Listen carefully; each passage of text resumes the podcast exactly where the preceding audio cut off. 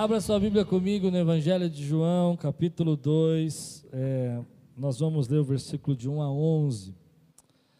Quando Deus falou comigo sobre estarmos aqui ministrando, eu não sei se é uma série, eu não sei até onde eu vou sobre o Evangelho de João.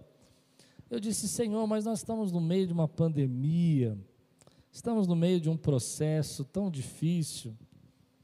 E esses textos, né, a gente conhece. É isso mesmo que o Senhor quer falar? E fazendo uma pesquisa sobre o Evangelho de João e estudando de novo e relendo ele, eu descobri que durante muitos anos, muitos séculos, os primeiros 11 capítulos do Evangelho de João, propriamente do 2 ao 11, essa parte do Evangelho de João era considerado o livro dos milagres. Eu não sabia disso, olha que eu estudo a Bíblia desde criança. E as pessoas chamavam esses 11 capítulos do livro dos milagres de Jesus. E eu fiquei pensando que se há uma época que nós precisamos de milagre, é agora, querido. Se há uma época que a gente está precisando de ajuda, do socorro do alto, de uma intervenção divina, de algo sobrenatural que nos guarde, nos mostre a saída, é hoje. Então quero convidar você a estudar comigo o capítulo 2 hoje. Nós vamos começar pela manhã. E à noite a gente vai terminar o capítulo 2 com duas histórias de Jesus, dois fatos a respeito de Jesus. Mas antes, levante bem alto sua Bíblia, põe acima da sua cabeça. Quem está aqui dentro aqui tem que fazer comigo para me dar, para sentir a igreja lotada aqui hoje. E diga: essa é minha Bíblia. Eu sou o que ela diz que eu sou. Eu tenho o que ela diz que eu tenho, e eu posso o que ela diz que eu posso. Abrirei meu coração, deixarei.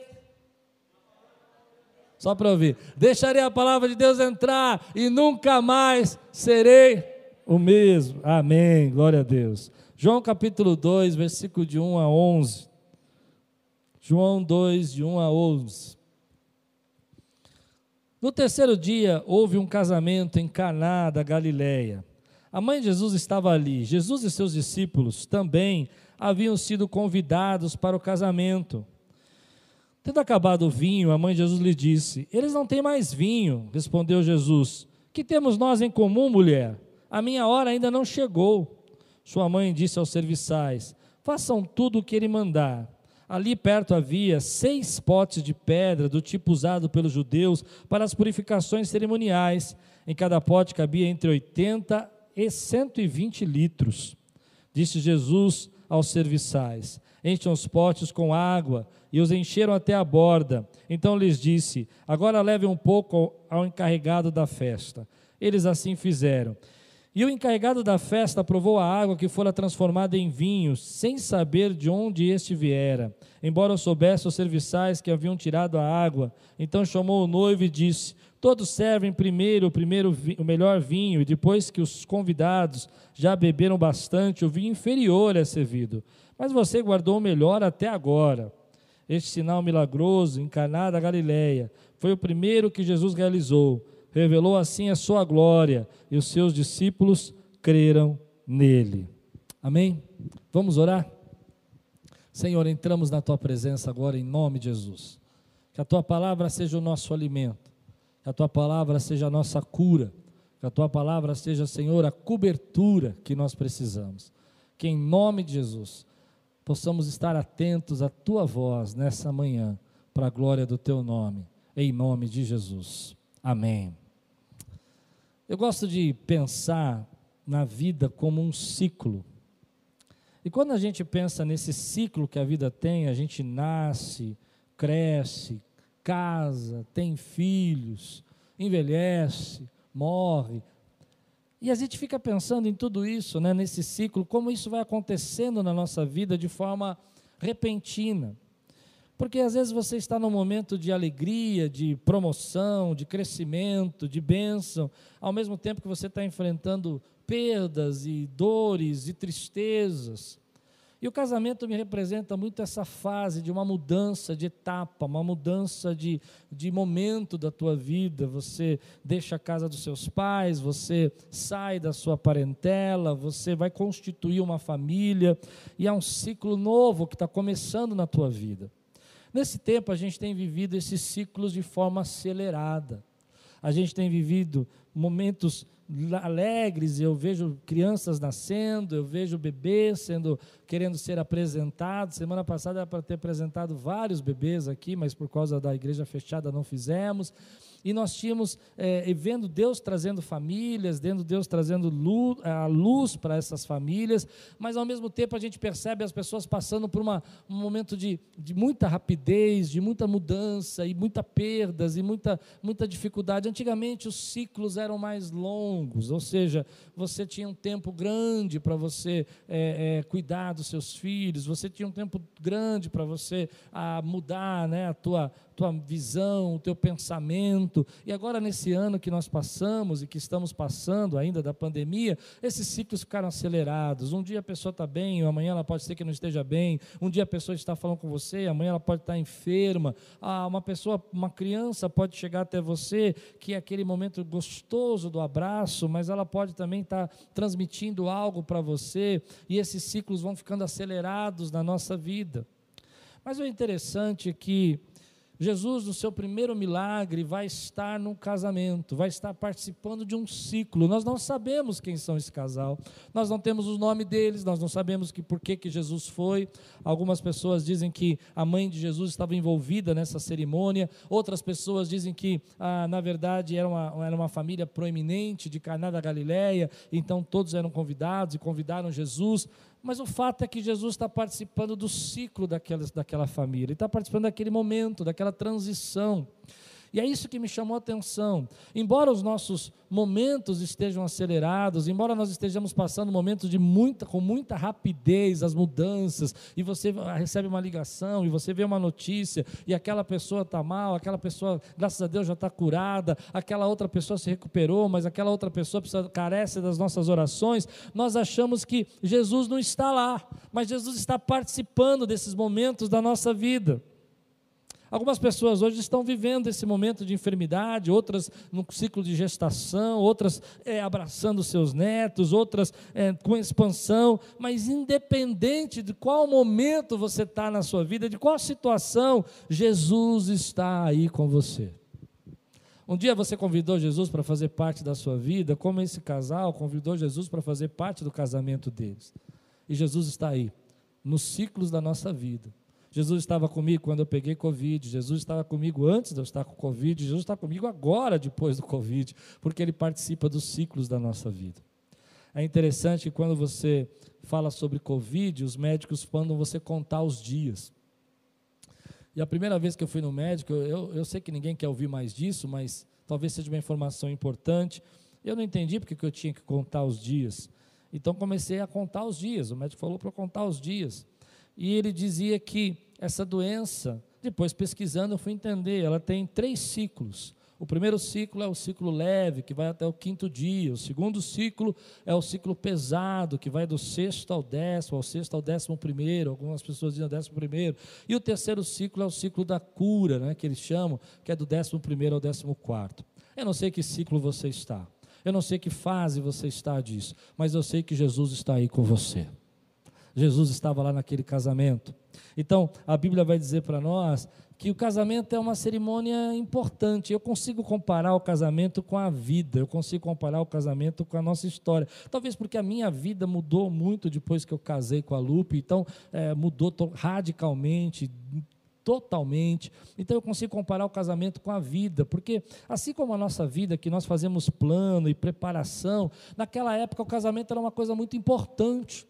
Era um negócio que tinha que ser preparado, ainda é hoje. Eu vejo noivas que passam um ano preparando seu casamento, detalhes do vestido, situações da festa, experimentar a comida. Hoje fazemos isso, mas naquela época era como se fosse um evento para toda a cidade. Casamentos poderiam demorar dias e as pessoas ficavam ali naquela cerimônia. E as famílias que eram chamadas eram, eram um sentido de honra de participar dessa celebração.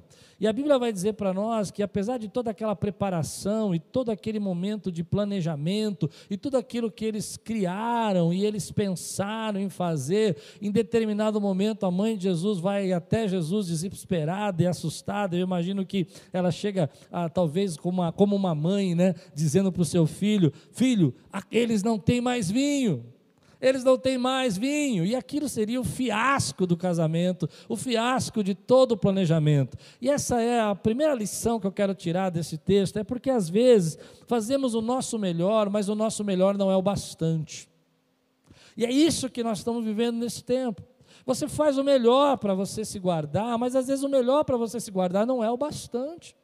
Você faz o melhor para você manter a sua empresa, conseguir trabalhar, e às vezes o seu melhor não é o bastante.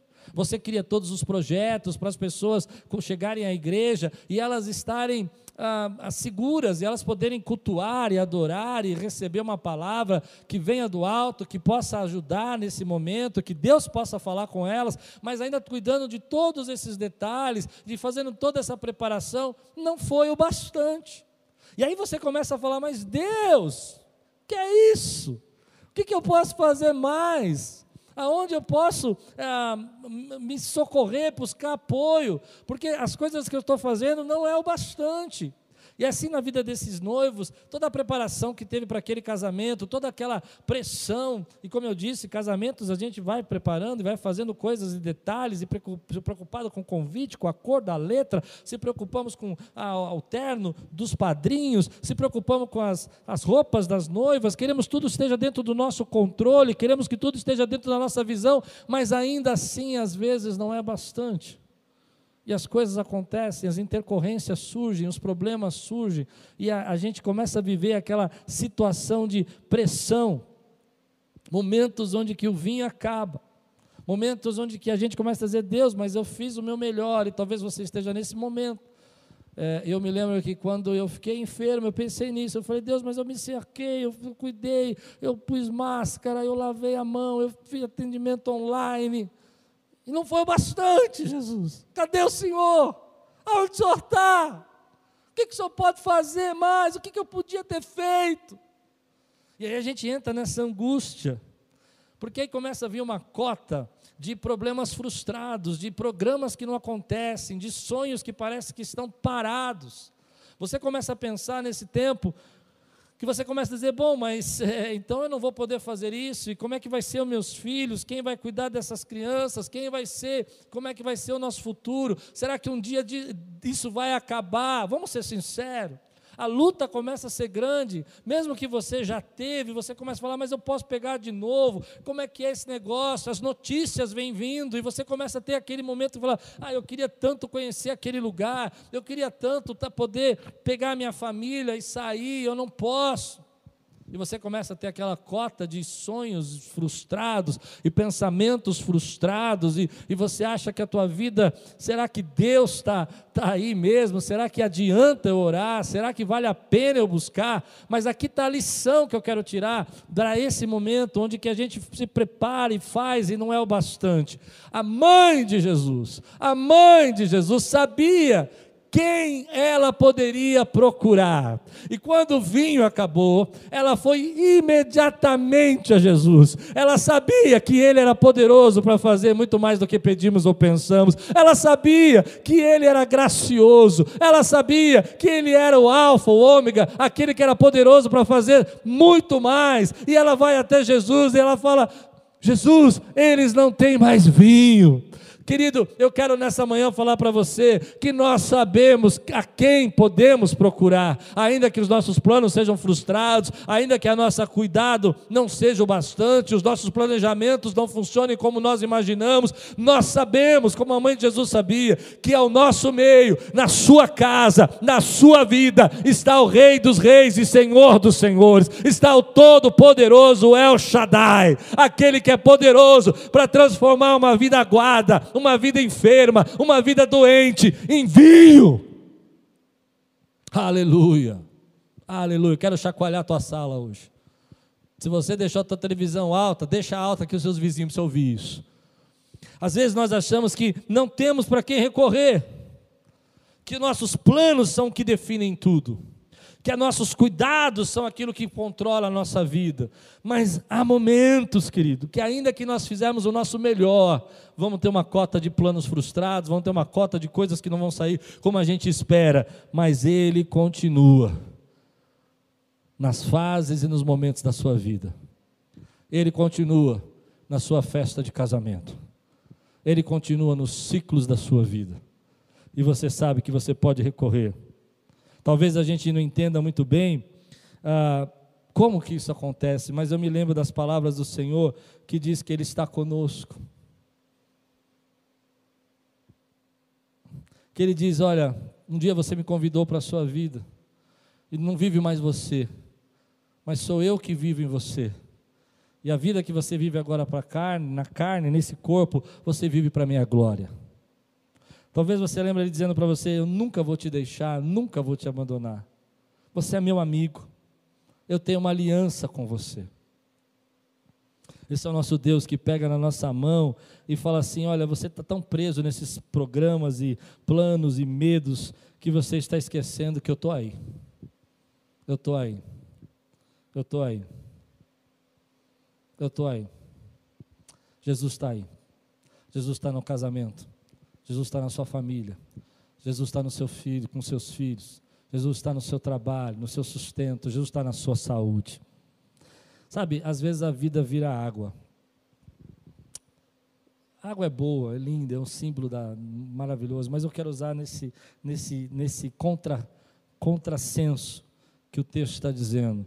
Nesse contrassenso, a água representa a, as religiosidades, as talhas, da lei, ela representa, é isso que Jesus vai usar simbolicamente, ele vai mostrar que a, água é o velho, a velha aliança, e o novo é o vinho novo que ele tem para trazer para nós. E às vezes a nossa vida vira água, ela vira uma vida fria, uma vida inerte, uma vida sem alegria, uma vida religiosa, uma vida presa aos pensamentos e Deus vem com a sua graça e diz assim: Ei, eu tenho um vinho para você. Eu tenho um vinho novo para a tua vida. Eu tenho uma aliança. Eu já vou falar do vinho. Mas antes de falar do vinho, há uma coisa nesse texto que me chama atenção e eu acho que serve muito para nós hoje. Que talvez você e eu estejamos esquecendo nesse tempo. Os noivos nunca ficaram sabendo que o vinho tinha acabado. A Bíblia vai dizer para nós que os serviçais, os discípulos, Jesus, a sua mãe, é os que sabem que o vinho acabou. E é interessante porque João vai dizer aqui nesse texto que esse é o primeiro milagre público de Jesus. Mas ele é um milagre público não tão público. ele é um milagre público que nem todo mundo sabe.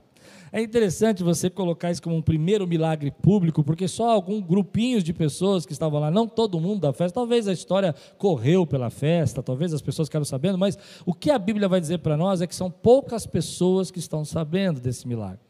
Provavelmente o mestre cerimônia não sabia de nada disso, ele vai experimentar, ele vai falar que o vinho que estão trazendo é melhor do que o que iniciou, por que deixaram melhor para o final, não é? E ele vai dizer também ah, que que ele está surpreso pela qualidade do vinho. Então ele não tem muita noção que esse vinho era uma água que foi transformada em vinho. Mas há uma coisa interessante nesse texto, é que há momentos da nossa vida que nós somos como esses noivos. E eu acho que nós estamos vivendo esse tempo. Eu acho que nós estamos vivendo um tempo, querido, onde que nós não conseguimos enxergar os livramentos que Deus está dando para a nossa vida e que eles são invisíveis para nós.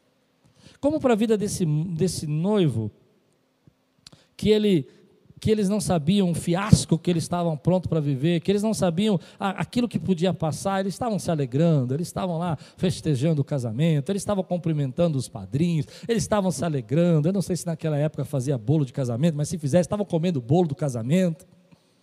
Eles nem imaginavam que lá atrás, nos bastidores, as coisas estavam complicadas e a festa ia acabar, porque quando vinha acaba, as pessoas iam embora para casa. Então, ah, não havia mais como continuar e acabar a cerimônia, mas Deus tinha um livramento invisível para eles. E eu fico pensando que nesse tempo, muita coisa que Deus está fazendo na tua vida, que Deus está te protegendo, é invisível para você. Você pode estar bravo com ele. Eu sei que tem gente que fala: Não, eu não acho certo, não acho justo. Onde está o Senhor? E você não percebe como Deus tem tido misericórdia da nossa vida, como Ele tem levantado livramentos invisíveis. Eu sei, tem muita gente sofrendo. Eu sofri, mas eu pude ver livramentos invisíveis de Deus nesse ano inteiro, Deus nos guardando. E é interessante que quando Deus, quando eu fiquei doente, a primeira palavra que eu escutei de uma pessoa aqui foi a Lupe falou para mim, Deus, Deus falou para mim que você deixou você ficar doente para você ter anticorpos. Eu falei, tem outro jeito, Jesus? Tem outro jeito? Podia ter outro jeito, Jesus. Não dá para me dar anticorpos só com a vacina? Eu não sei por que, que Jesus fez isso, mas eu creio que ele me deu anticorpos. O que eu quero dizer é que Deus está nos livrando, querido. Deus está nos livrando de coisas que nós não conseguimos saber. Deus está nos livrando de momentos que nós não conseguimos entender. E às vezes a gente não enxerga esse livramento porque a gente não fica nem sabendo. Você não fica nem sabendo. Você não fica nem sabendo o que estava acontecendo. Aliás, eu vou dizer para você: ninguém fica sabendo, ninguém sabe do que está acontecendo direito. Os médicos não sabem, a ciência não sabe, as pessoas não entendem essa evolução tão rápida desses vírus, as novas cepas, mas Deus continua nos dando livramentos que não sabemos livramentos, querido, que nós não vemos. Então aqueles noivos se alegravam e faziam. E hoje eu acordei com essa história na minha cabeça. Eu, eu acordei com isso. Eu falei, meu Deus, a ciência demorou um ano para tentar descobrir uma vacina, ainda não sabe se vai funcionar completamente, mas dentro de nós, o nosso corpo criado pelo Senhor, e eu creio que Deus vai fazer isso na sua vida, gera anticorpos em sete dias. Ele consegue combater esse mal em sete dias. Então receba isso na tua vida, porque isso já é um livramento invisível que Deus colocou dentro de nós. A gente não enxerga.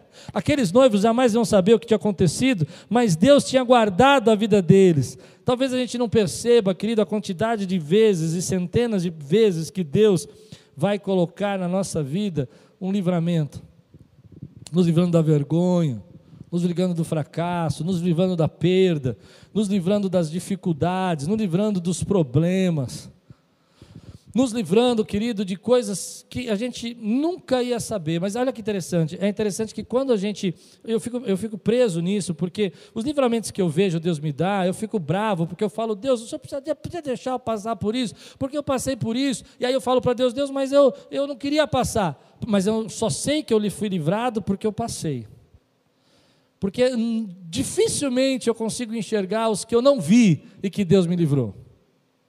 Como esses noivos, talvez eles jamais chegaram para Jesus e agradeceram Jesus. Jesus, obrigado, olha, o vinho era maravilhoso. Eles não sabiam. Assim como nós, às vezes não sabemos, a gente não pode falar nada. Mas hoje eu creio, querido, que Deus está fazendo livramentos que você não sabe. Coloque os olhos fixos nesse Deus que está trazendo um milagre a cada manhã para nós. Está trazendo uma resposta. Há muitas situações já na sua vida que você passou e eu passei, que poderiam ter destruído, fracassado, fazendo você se perder, mas Deus trouxe um livramento para a tua vida e você às vezes nem sabe. Eu me lembro uma vez, já contei essa história aqui na igreja. Foi, eu nunca mais fiz isso na minha vida, porque por isso que eu conto sempre essa história, porque foi a história que mudou meu pensamento. Eu tinha que ir para Barueri, num, num fórum. E eu combinei com o meu patrão na época que eu ia sair mais ou menos umas sete e meia, ia chegar no fórum às oito. Era mais ou menos isso. Ou o fórum abria às nove, eu tinha que sair às oito e meia. E eu me lembro que eu acordei meio atrasado, eu perdi a hora, quis dormir um pouquinho mais. Eu falei, não, mas dá tempo. Entrei no carro, peguei o carro, fui fazer a saída, né? Não, não pela. Eu não lembro que, que jeito que eu quis fazer. Eu quis fazer uma saída que era pela estrada e eu errei a saída. Fiquei furioso porque eu errei a saída, eu já estava atrasado. Eu comecei a esmurrar o meu volante. Falei, que droga, que coisa ruim, que absurdo isso. Né? Olha, que ainda errei. Aí, quando eu perdi essa entrada, é, eu fui fazer o retorno, e ao invés de fazer o retorno de volta para Barueri, eu voltei para São Paulo. Eu não sei, querido, o que aconteceu, mas foi interessante que que quando eu voltei para São Paulo, eu fiquei mais bravo ainda, porque eu trazei muito, trazei demais, né? Fui, voltei para lá, cheguei lá, era feriado na cidade. O fórum estava fechado. Aí eu já comecei a chutar a calota do carro, já comecei a ficar irado, estava atrasado, perdi a hora, o chefe estava bravo porque eu estava muito atrasado, se tivesse fechado tinha que tá, já estar tá no trabalho, eu não estava, voltei para São Paulo. Mas foi interessante que quando eu estou voltando para São Paulo, é, há um, um gavetamento, há uma batida. E esse atraso que eu perdi de chegar no fórum e estar tá fechado, era feriado e voltar, o Espírito Santo tocou no meu coração e falou assim: Está vendo aquele carro ali? O seu era do meio. Eu nunca vou saber se o meu era do meio, mas eu senti Deus falando comigo, entende? Era como se Deus falasse: Você está tão nervoso, está tão bravo, você nem sabe o livramento que eu já preparei para a tua vida. Eu já entrei aí no teu lar. Eu já entrei na tua casa. Eu já estou aí fazendo com que a água vire vinho. Talvez você nunca reconheça, você nunca veja, talvez você nunca enxergue, mas eu carrego você no colo. Há muita coisa que eu já te livrei que você não conhece. Me lembro uma vez que eu e a Lupe estávamos no aeroporto e nós estávamos sentados ali esperando o avião. E o nosso avião era o próximo que ia decolar. Mas na hora que a gente ia decolar, começou uma chuva de raio. Eu nunca tinha visto uma chuva de raio na minha vida. Bom, eu já peguei atentado, terremoto, chuva de raio.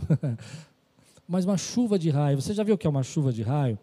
Uma chuva de raio, eu nunca tinha ouvido falar disso. É que ao invés de chover só a água, os raios começam a chover, como se fosse uma chuva. E os aviões não podem decolar, os aviões não podem sair porque há uma nuvem de eletricidade ali passando. E a gente ficou ali, preso no aeroporto, duas horas, duas horas e pouco, angustiados. Mas às vezes a gente não percebe que se nós tivéssemos decolado na hora, talvez nós tivéssemos entrado no meio da chuva de raio. Graças a Deus, porque os equipamentos ali disseram que a chuva estava vindo, eles não decolaram, fechou o aeroporto. Mas nem sempre a gente tem equipamento para saber disso. Na nossa vida normal, as chuvas de raio que estão caindo, e Deus está às vezes segurando você, falando: fica aí um pouquinho, eu estou protegendo você, eu estou guardando você. Então, olha o que a Bíblia fala no versículo 3. Tendo acabado o vinho, a mãe de Jesus lhes disse: Eles não têm mais vinho. Eles não têm mais vinho. O vinho na Bíblia é um símbolo interessante, é um símbolo maravilhoso, é um símbolo de alegria. Há muitas figuras importantes que Jesus usou sobre o símbolo, sobre o vinho. O vinho simboliza o sangue de Jesus, o vinho simboliza, por isso que nós tomamos na ceia lá, o cálice com suco de uva. Ah, o vinho simboliza a festa da vida, a alegria da vida, a saúde, a bênção, né? O vinho era, era tão simbólico naquela época que as pessoas usavam para mostrar também a felicidade, o sangue fervendo, você vivendo. É um sinal de entusiasmo um sinal de, de bênção de Deus. E aí a gente vem e ouve essa frase: eles não têm mais vinho. E talvez nesse tempo, querido, a gente tenha perdido o vinho, tenha perdido a alegria, tenha perdido a paz, tenha perdido a. a eu, eu tenho visto como a gente está sem paz nesse tempo. O que será do nosso país? O que será do nosso Brasil? E eu venho pensando que Talvez na sua casa, nos seus relacionamentos, o vinho está acabando. Talvez no meio dos seus filhos, você olha para os seus filhos e você fala: Meu Deus, a alegria dos seus filhos já não é mais a mesma. Eles já não podem fazer as coisas que faziam. Estão perdendo uma parte importante da sua educação presencial. E a gente começa a sentir que as coisas estão se desgastando através do medo, através da, das situações e a gente se sente roubado, como se o vinho tivesse acabando de dentro de nós. E aí você vai pensando e vai dizendo assim, mas Senhor, por que, que esse tempo está acontecendo? Por que, que a gente está passando por isso? Por que, que a gente tem que viver nisso? Como é que vai ser essa, esse processo? E aí eu fiquei pensando que Jesus vai e ele pega aquela, aquela água, e ele transforma a água em vinho, ele transforma a água de volta à alegria, de volta à unidade, à graça. E aí que vem o meu ponto: quanto tempo demora para um vinho ser feito? Se você for pensar, você vai plantar uma semente, vai nascer uma árvore. Aí você fala, tá bom, mas eu posso pegar já a árvore montada, pronta, crescida. Mas você vai pegar o fruto, vai ter que espremer o fruto, vai ter que coar o fruto, vai ter que esperar fermentar.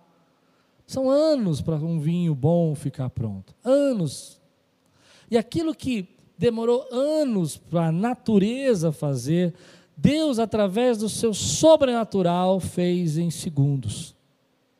Ele é poderoso, querido, para mudar tudo aquilo que é a composição natural da água, que não tem absolutamente nada a ver com a composição química do vinho. Ele vai juntando as moléculas, me segue. Ele vai fazendo com que as coisas comecem a acontecer e aquilo que poderia demorar anos para acontecer, acontece agora na tua vida. Ele é poderoso para fazer hoje na tua vida.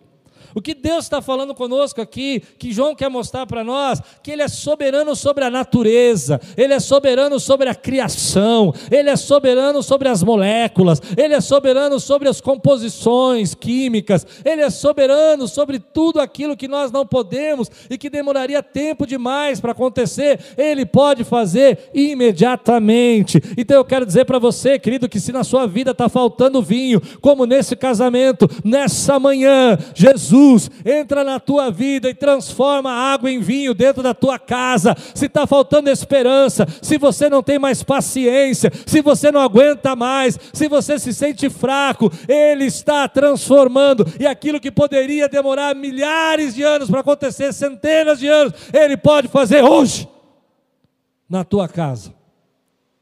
Oh, você está dizendo, oh pastor, para mudar esse trabalho, para eu conseguir resolver esse problema, ai, vai são anos que eu trabalhei para chegar onde eu cheguei. Meu querido, ele pode abrir uma porta para você hoje.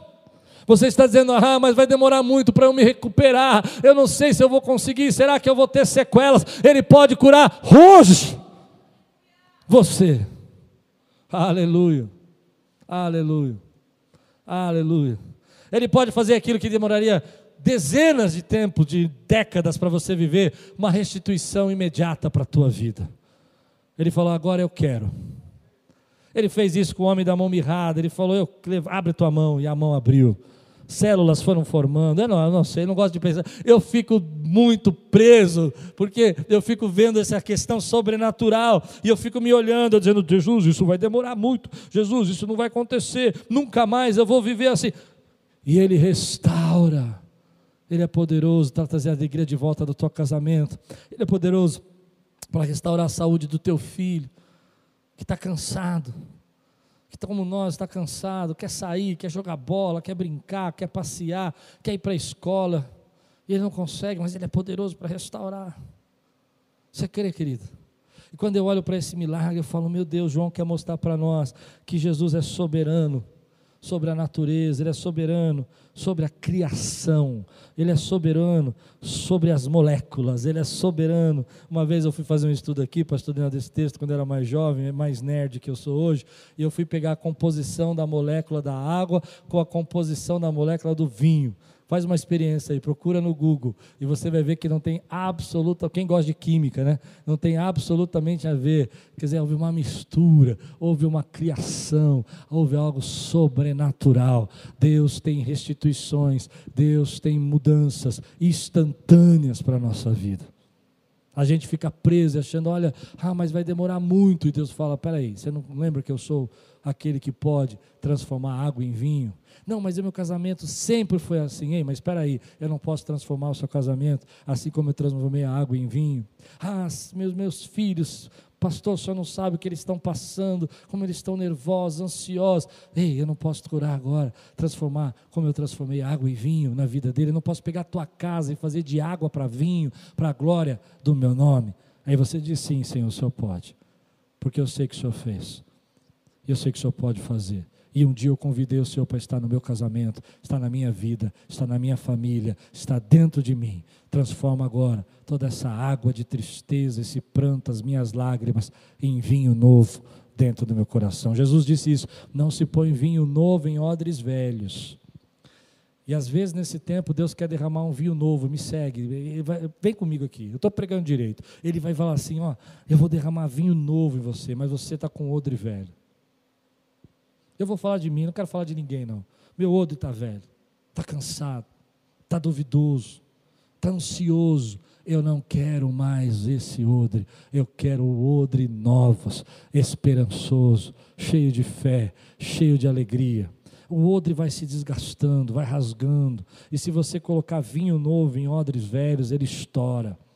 E aí a gente começa a falar, Deus tem misericórdia. E a pessoa fala, pastor, você não está vendo? Claro que eu estou vendo, eu não passei também, irmão. Mas a única coisa que mantém a gente de fé, de pé, é o vinho novo sendo derramado sobre odres novos, que dizem, ele cuida de você, ele tem vinho novo para a tua vida. Colocar os odres representam as nossas estruturas.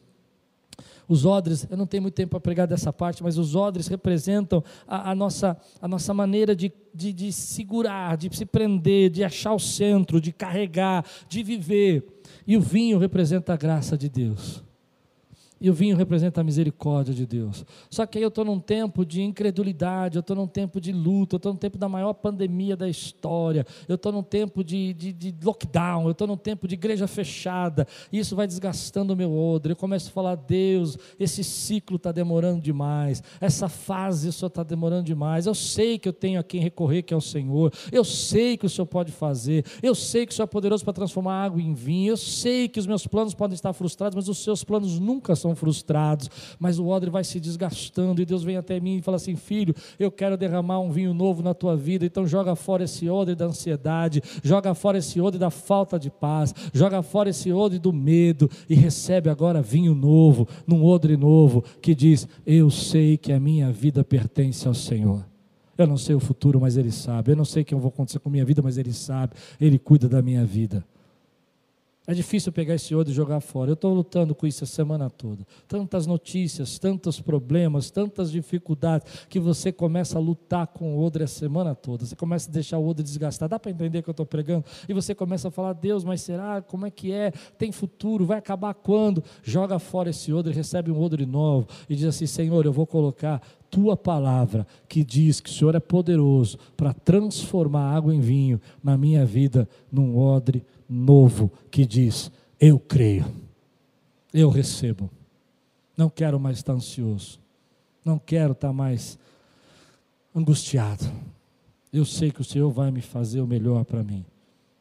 Teus planos são melhores que os meus. Às vezes nós precisamos receber esse vinho novo dentro dos nossos relacionamentos nesse tempo. Estamos dentro de casa, estamos presos, estamos parados, às vezes algumas pessoas estão saindo e voltando, mas chegam em casa preocupados com seus familiares, preocupados consigo. É nesse tempo que Deus fala: Ei, deixa eu derramar um vinho novo sobre sua vida. Você recebe essa palavra? João 2,7 vai acontecer algo interessante. Disse Jesus aos serviçais: Encham os potes com água, e encheram até a borda. Aleluia.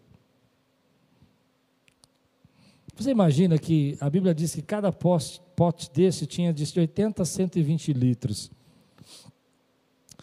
Naquela época não tinha mangueira, naquela época não tinha é, bomba d'água. Eles tinham que ir lá no poço, lá fora. Hoje, hoje o, o, o, o, templo provavelmente tinha uma fonte que ficava, os lugares, as praças, tinham fontes que ficavam na rua. A Itália tem essas fontes até hoje. Então você vai lá na praça, você vai pegar água no poço, volta com a água do poço, leva a água até a calha, nos baldezinhos, talvez 10, 20, 30 viagens para você encher ali, sei lá, duas talhas, 120 litros. E é interessante que aqueles homens vão fazendo isso sem, sem saber o que vai acontecer. Eles não tinham visto o milagre de Jesus. Eles não eram pessoas que estavam assim, acostumados com os milagres de Jesus. Esse é o primeiro milagre de Jesus. A Bíblia diz que o primeiro milagre de Jesus foi transformar água em vinho no Caná da Galileia. Mas aqueles homens obedeceram. Eles foram buscar água no poço sem saber o que Jesus vai fazer. De deixa eu tentar explicar para você. Imagina eu chegar para você e falar assim: ó, acabou o vinho, tá bom, enche essas talhas aí. E você não sabe nem quem eu sou, você não sabe o que eu posso fazer, você não sabe, eu não posso fazer nada, mas você não sabe que, qual é a estratégia que eu tenho, e aí você começa a encher isso. E você começa a ir, voltar, ir, voltar, ir, voltar, e vai fazendo isso repetidamente, pensando: bom, o que será que vai acontecer aqui? Para que, que esse homem quer que encha todos esses tachos? O que, que ele quer fazer com isso aqui? E aí tem a lição que eu quero tirar para a minha vida: é que a, a gente precisa aprender a obedecer a Deus mesmo quando a gente não entende. Você quer entender, mas não precisa entender. Há milagres que Jesus guardou para a tua vida que você ainda não conhece, só obedece. Enquanto as talhas não estiverem cheias, não tem o um milagre. Enquanto o teu percurso não acontecer, não tem um milagre. O processo é importante. Enquanto você não clama, você não ora, ainda que você não entenda o que ele pode fazer, não tem um milagre. Então, aqueles homens são exemplo para nós do que nós precisamos ser hoje como igreja. Nós precisamos ir lá buscar água, trazer para a talha e dizer: Deus, eu não sei o que o Senhor vai fazer, mas eu creio que o Senhor vai fazer. E quando nós fazemos isso? Quando nós saímos para orar, quando nós saímos para louvar, quando nós buscamos, nós clamamos, quando nós nos unimos, nós abençoamos. E aqueles homens vão fazer isso. E eles vão fazer isso, sei lá, dezenas de vezes, enchendo as talhas até a boca. E a Bíblia fala assim: que quando as talhas estiveram completamente cheias, guarde essa palavra, quando esse processo estiver terminado, tiver o processo terminado, Deus tem o milagre que Ele quer fazer para a nossa vida. Mas as talhas têm que estar cheias. A gente quer receber no meio, a gente quer receber como. Aliás, eu vou dizer o que eu faria. Não sei se você faria isso, Diego, mas eu faria. Eu, como sou uma pessoa muito assim, né, pé atrás e tal, eu ia pegar um baldinho, ia, ia, ia dar uma observada, coordenar a equipe. Vai você, pega lá, baldinho para todo mundo. Depois eu ia pegar o meu baldinho, depois que eu coordenasse a equipe. Estou pensando eu. Aí eu ia lá, pegava água. Amém? Aí eu ia lá, levava a Natália, jogava a Natália. O que, que você acha que eu ia fazer? Bom, eu não sei você, eu ia pôr o dedinho lá para ver se ia virar do vídeo. Porque eu ia falar, bom, se não virou na metade, eu não vou ficar buscando água até o final. A gente não é assim? Eu não vou buscar água mais. Mas aqueles homens representam a fé, representam a, a, autoridade, a coragem que a igreja do Senhor tem que ter hoje. A gente tem que ir lá e buscar a água, encher a, a, a talha, ainda que você não veja nada, porque você não é guiado por vista, você é guiado pela fé, ainda que você não entenda nada. Bom, eu estou aqui pregando hoje. Eu não sei se você está em casa, você pode ter ligado a televisão e fazer comida. Você pode ter ligado a televisão e estar tá jogando é, videogame lá na outra sala com o teu filho. Mas eu tenho que acreditar que hoje essa palavra vai entrar no teu coração e vai encher a talha até o limite, para que você receba a cura, o vinho novo que Deus tem para a tua vida. Mas a gente às vezes quer parar no processo. A gente fala, não, mas ah, já carreguei cinco baldes, está no meio, faz aí o que você tem que fazer. As talhas têm que ter completa, mas tem uma hora que a talha fica completa. Eu creio nisso. Há uma hora que essa talha vai estar completa nessa pandemia. E você vai ver portas se abrindo. E você vai ver situações mudando de uma hora para outra. Você vai ver milagres acontecendo, porque quando a talha estiver cheia, a graça de Deus vai ser derramada. Assim também na nossa vida, a gente luta, luta, luta, mas quando chega uma hora que Deus diz assim: esse é o tempo de eu fazer, esse é o momento de eu operar, esse é o momento, a talha está cheia, e Ele transforma vinho, água em vinho. Interessante que eu acredito nisso, o texto não fala, procurei, pesquisei, não achei. Que hora que o vinho virou? Que hora que a água virou vinho? Algumas pessoas acreditam que virou quando a talha encheu. Eu sou um pouco mais audacioso. Jesus diz assim: quando a talha está cheia, ele fala assim: leve ao mestre. Então ele vai lá e pega a água e leva ao mestre. E talvez no caminho, no processo, porque às vezes o milagre está no caminho. O milagre está aí quando você caminha, o milagre está quando você anda, o milagre está quando você vai na direção. No caminho, a água virou vinho. No processo, Deus trouxe graça. Deus trouxe misericórdia. A última lição que eu quero tirar desse texto para nós está no versículo 11, que diz assim: Esse sinal milagroso em Caná da Galileia foi o primeiro que Jesus realizou. Revelou assim a sua glória e os seus discípulos creram nele. João chama de sinal milagroso. Há uma diferença entre milagre e um sinal. Eu já expliquei isso uma vez aqui na igreja. Sinal é uma lição, é um milagre com uma lição, é um milagre com uma expectativa de uma pregação. Sinal representa um aprendizado maior do que apenas uma cura. Milagre é curou a mão. Aquilo é um milagre. Ele fez uma obra ali, mas não há uma, como eu vou dizer, não há um sinal ali. Aqui é um sinal. Jesus está querendo dizer que as águas representavam, as talhas representavam a lei, e agora é o tempo da graça. É uma pregação, é um sinal milagroso. É o vinho novo que é melhor, não é mais o vinho velho. O vinho que Jesus trouxe é melhor, a graça dele é melhor. Mas quando eu penso em sinal, eu quero tirar duas lições disso. A primeira é que sua vida não vai ser apenas um milagre, vai ser um sinal para as pessoas que estão ao seu redor. Não sei se dá para entender o que eu estou dizendo. As pessoas não vão ver só a sua prosperidade, elas vão ver a experiência que você tem com Deus. Elas não vão ver só como você faz as coisas e, e Deus te guarda, elas vão ver como Deus tem uma aliança com você. Isso vai ser um sinal para a vida delas. E a segunda lição: o que seria desse casamento se Jesus não fosse convidado? O que seria desse dia? Como seria essa festa arruinada, fracassada, planos frustrados? É um privilégio.